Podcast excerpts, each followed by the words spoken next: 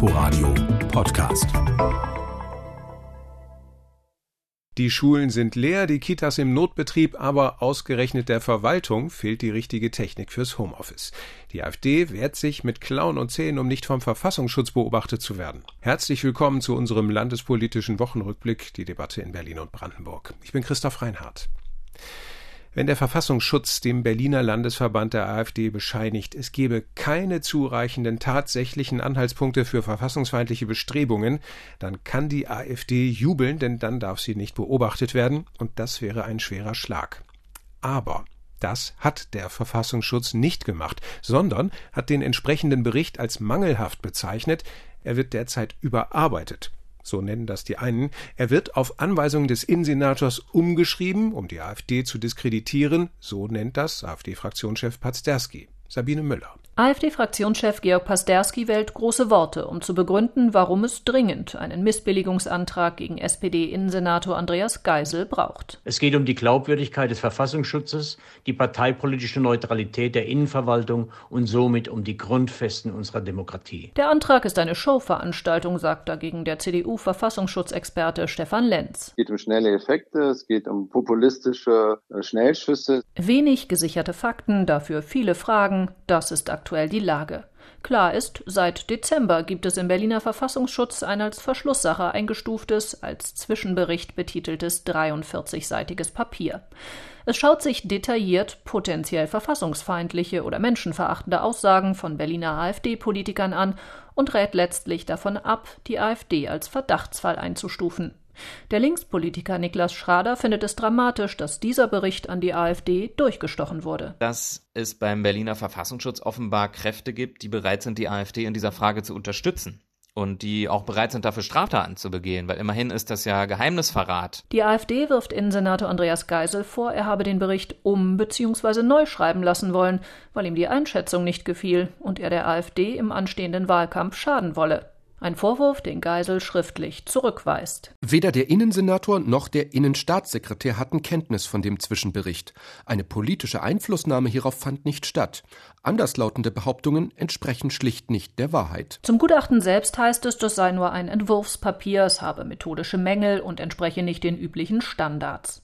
In Presseberichten ist die Rede davon, der zuständige Referatsleiter im Verfassungsschutz, der sei so ein Typ wie Hans-Georg Maaßen, der frühere Chef des Bundesverfassungsschutzes. Maaßen hatte sich mit der Regierung überworfen. Er ist bekannt für seine rechtskonservativen Ansichten und Offenheit gegenüber der AfD.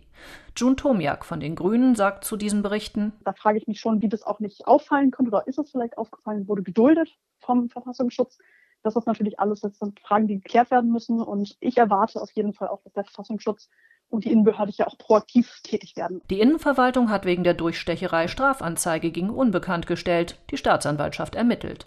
Außerdem soll es personelle Konsequenzen beim Verfassungsschutz geben. Über die Details heißt es, werde gerade beraten. Sabine Müller war das. Die Brandenburger AfD gilt ja schon seit dem letzten Sommer als Verdachtsfall enger Kontakt zu rechtsextremistischen Gruppen im Land, großer Einfluss des Flügels, der offiziell eigentlich aufgelöst ist. Zu diesem Ergebnis kam der Brandenburger Verfassungsschutz. Lange hatte der AfD-Landesvorstand angekündigt, dagegen vorzugehen, und jetzt tut er es auch, berichtet Oliver Schorsch. Die Brandenburger AfD reicht gleich zwei Klagen ein. Zum einen die des Landesverbands vor dem Verwaltungsgericht Potsdam gegen die Einstufung als rechtsextremistischer Verdachtsfall und zum anderen strebt die AfD-Landtagsfraktion ein sogenanntes Organstreitverfahren vor dem Landesverfassungsgericht an.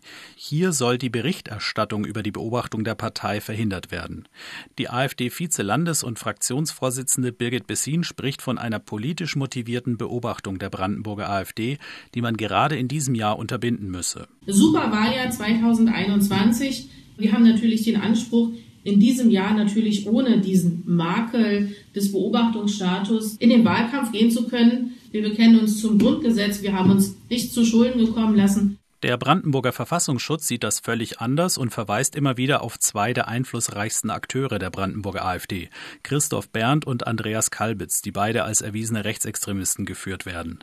Der Brandenburger SPD-Fraktionschef Erik Stohn findet gerade den Versuch, die Berichterstattung über die Beobachtung zu verhindern, bezeichnend für die Brandenburger AfD. Die AfD hätte ja auf den Gedanken kommen können, die Personen auszuschließen, die zu der Beobachtung geführt haben. Sie hätte auf den Gedanken kommen können, sich zu ändern Nein, stattdessen möchte sie die Regeln ändern. Der grünen Fraktionschef im Brandenburger Landtag, Benjamin Raschke, geht davon aus, dass die AfD mit beiden Klagen gegen ihre Beobachtung scheitern wird. Ich hatte Akteneinsicht genommen beim Innenministerium, habe mir die Akten eingeschaut, äh, auf welcher Grundlage der Verfassungsschutz darauf kommt, sie so einzustufen. Ich habe daran keine Zweifel. Es machte sich natürlich einiges an der Person Herrn Kalbitz fest an dem viele Stränge zusammengeführt wurden. Wenn man sich jetzt allerdings anguckt, wie die neue Führung der AfD ist, gibt es da keinen Unterschied, wenn nicht sogar eine Verschärfung. Die Brandenburger AfD meldete sich am Dienstag mit drei juristischen Experten zu Wort, die das völlig anders sehen. Sie sprachen von einem politischen Vorgehen der Regierung gegen die stärkste Oppositionskraft und zogen dabei den Vergleich zur DDR und zu Weißrussland reden wir über Corona. Im Großen und Ganzen haben sich die Länder mit dem Bund auf ein einheitliches Vorgehen verständigt, aber jedes Land setzt eigene Prioritäten. In Brandenburg zum Beispiel bleiben die Kitas offen. Im Prinzip jedenfalls. Amelie Ernst. Die Kitas bleiben offen in Brandenburg, es sei denn, die 7-Tage-Inzidenz in einem Landkreis oder in einer kreisfreien Stadt steigt über die 300er-Marke. Dann müssen die Kitas geschlossen werden, sagt Brandenburgs Ministerpräsident Dietmar Woidke. Diese 300 heißt nicht, dass unterhalb dieser Grenze Landkreise und kreisfreie Städte keine Maßnahmen ergreifen dürfen, beispielsweise auch im Kita-Bereich, wenn ein Landkreis sagt, ich habe hier ein besonderes Problem in der Stadt XY, ich habe da in der Stadt selber einen Hotspot und ich muss jetzt hier Schulen und Kitas konsequent schließen, um diese Lage in den Griff zu bekommen, dann kann ein Landrat, dann kann auch ein Oberbürgermeisterin, ein Oberbürgermeister entsprechend verfahren. Die Schulen dagegen bleiben zu in Brandenburg. Nur Abschlussklassen und Förderschüler sollen auch weiter vor Ort lernen. Bildungsministerin Britta Ernst will den Schulen mehr Spielraum geben bei der Auswahl der Prüfungsaufgaben und wenn nötig, dann sollen mündliche Prüfungen auch digital möglich sein. Unser Ziel ist, dass das Abitur und der mittlere Abschluss auch im Jahr 2021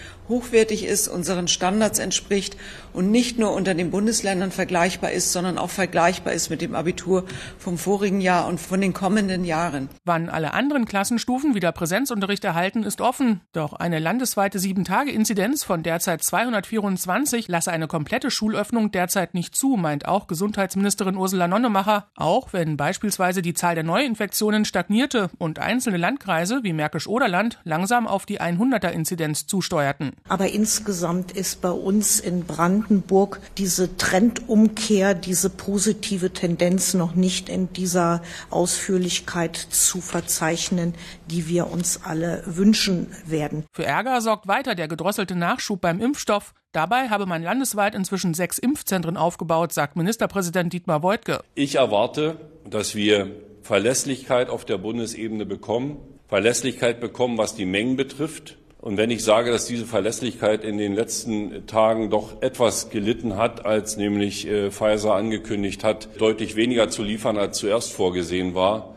dann ist das etwas gelitten eine leichte Untertreibung. Denn an sich mache ihn das Impfen nach wie vor optimistisch, so Wojtke. Nur damit rücke das Ende der Pandemie näher. Kontakte reduzieren bleibt das Gebot der Stunde. Und wenn man sogar schon Grundschülern zumutet, monatelang von zu Hause aus zu lernen, dann kann Homeoffice für erwachsene Arbeitnehmer eigentlich kein Hexenwerk sein. Sollte man meinen, die Berliner Verwaltung wird jedenfalls nicht mit gutem Beispiel vorangehen.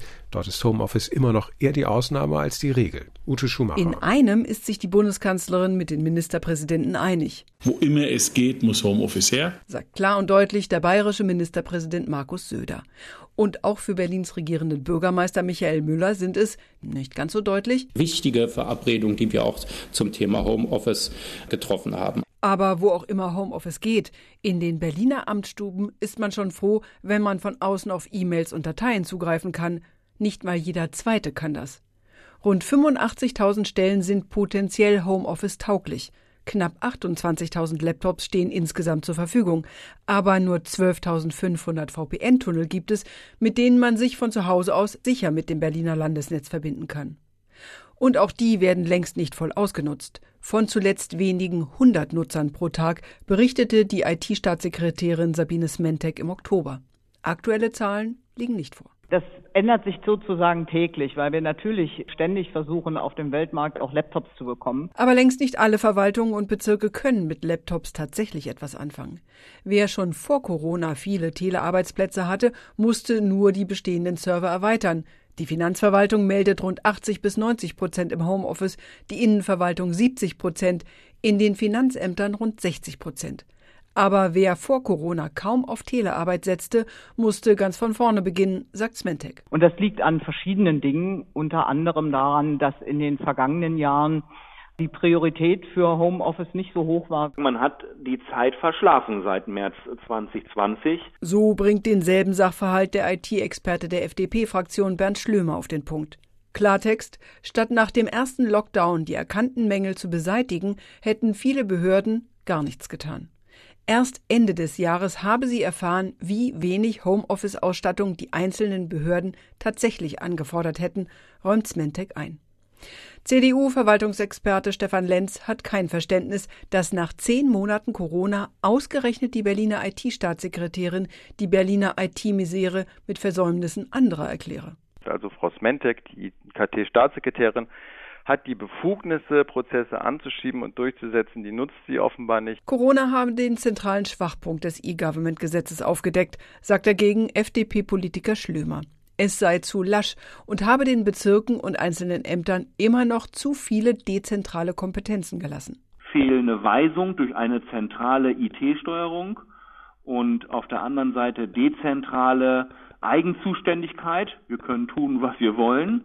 Ein Ergebnis, das äh, beinhaltet, dass es Mitarbeiter gibt, die sitzen zu Hause ohne Rechner und warten darauf, dass sie wieder ins Büro dürfen. Auf kurzfristige Verbesserungen hofft nicht einmal die Staatssekretärin. Ihre sogenannte One-Device-Strategie ist langfristig angelegt und sieht den Austausch aller Büro-PCs durch Laptops vor, über einen Zeitraum von fünf Jahren. Man sei wegen der Corona-Krise derzeit schneller als geplant, sagt Smentek, und werde sich vielleicht schon in diesem Jahr der 50-Prozent-Marke nähern. Auch so ein langfristiges Ziel. In der Berliner Verwaltung sollen so viele Menschen mit Migrationshintergrund arbeiten, wie es ihrem Anteil in der Bevölkerung entspricht. Das ist seit zehn Jahren sogar Gesetzeslage in Berlin, aber die Wirklichkeit sieht ganz anders aus. Die linke Sozialsenatorin Breitenbach will deswegen jetzt eine Quote einführen und wird dafür heftig kritisiert. Sabine Müller. Sozialsenatorin Elke Breitenbach von der Linkspartei gibt sich kämpferisch. Im RBB sagt sie mit Blick auf ihre Kritiker, die täten so, als habe sie vorgeschlagen, der öffentliche Dienst in Berlin müsse 35 Prozent Menschen mit Migrationshintergrund einstellen, egal ob die qualifiziert seien oder nicht. Das möchte niemand, das steht auch nicht im Gesetz und das ist natürlich auch völliger Quatsch. Breitenbach sagt, sie gebe lediglich das Ziel aus, dass Menschen mit Migrationshintergrund im öffentlichen Dienst so repräsentiert sind, wie es ihrem Anteil an der Bevölkerung entspricht. Das ist eine Migrantenquote, meinen alle Berliner Oppositionsparteien, und das sei verfassungswidrig. Der rechtspolitische Sprecher der AfD-Fraktion, Mark Wallender. Auf die Herkunft abzustellen, dass er dann dafür einen Bonus kriegen soll, widerstrebt uns. Das halten wir sogar eigentlich für umge umgekehrten Rassismus. Deutlich mehr Schmerzen als die Kritik der Opposition muss die Senatorin, dass auch vom Koalitionspartner SPD Einwände kommen und verfassungsrechtliche Bedenken geäußert werden. Auf Fragen danach antwortet Breitenbach flapsig. Über die Befindlichkeiten der SPD kann ich nicht allzu viel sagen, weil mich das auch oftmals ratlos zurücklässt. Schließlich habe sich die SPD im Koalitionsvertrag doch auch zu mehr Vielfalt verpflichtet. Klar ist, es knirscht gerade gewaltig zwischen den Koalitionspartnern, auch wenn sozialdemokratische Spitzenleute öffentlich wenig sagen, um den Streit nicht weiter anzuheizen. Innensenator Andreas Geisel teilt dem RBB schriftlich nur mit Wir stehen zu den Vereinbarungen der Koalition, die Vielfalt im öffentlichen Dienst zu erhöhen. Der Entwurf der Gesetzesnovelle in seiner jetzigen Fassung ist dafür aber unzureichend. Warum unzureichend? Dazu kein öffentliches Wort von ihm. Unter der Hand hört man aus der SPD scharfe Kritik an der Wortwahl des Gesetzentwurfs. Da ist zum Beispiel von phänotypischen Merkmalen die Rede. Und man hört Ärger. Breitenbach habe längst die Rückmeldung gehabt, dass es Bedenken gab, sie sei aber trotzdem einfach vorgeprescht. Und wie geht es jetzt weiter? CDU-Spitzenkandidat Kai Wegner hätte da eine Idee. SPD-Parteichefin Franziska Giffey solle eingreifen, meint er, denn sie habe sich ja schon gegen eine Quotenregelung ausgesprochen. Ich erwarte, dass Frau Giffey jetzt äh, diesen Worten auch Taten folgen lässt und äh, dass man hier die Koalitionspartner jetzt zur Ordnung ruft, dass das nicht Gesetzestext in Berlin wird. Vermutlich wird der Streit jetzt erstmal hinter den Kulissen des Senats weitergehen. Senatorin Breitenbach fordert die anderen Ressorts auf, sie wissen zu lassen, was an ihren Plänen zustimmungsfähig ist und was nicht. Sie sagt, es werde um Kompromisse gehen. Die zu finden wird aber wohl nicht leicht, so angespannt wie die Atmosphäre gerade ist. So sieht's aus in der Landespolitik. Das waren die wichtigsten Themen der vergangenen Woche. Ich bin Christoph Reinhardt. Danke fürs Zuhören. Inforadio Podcast.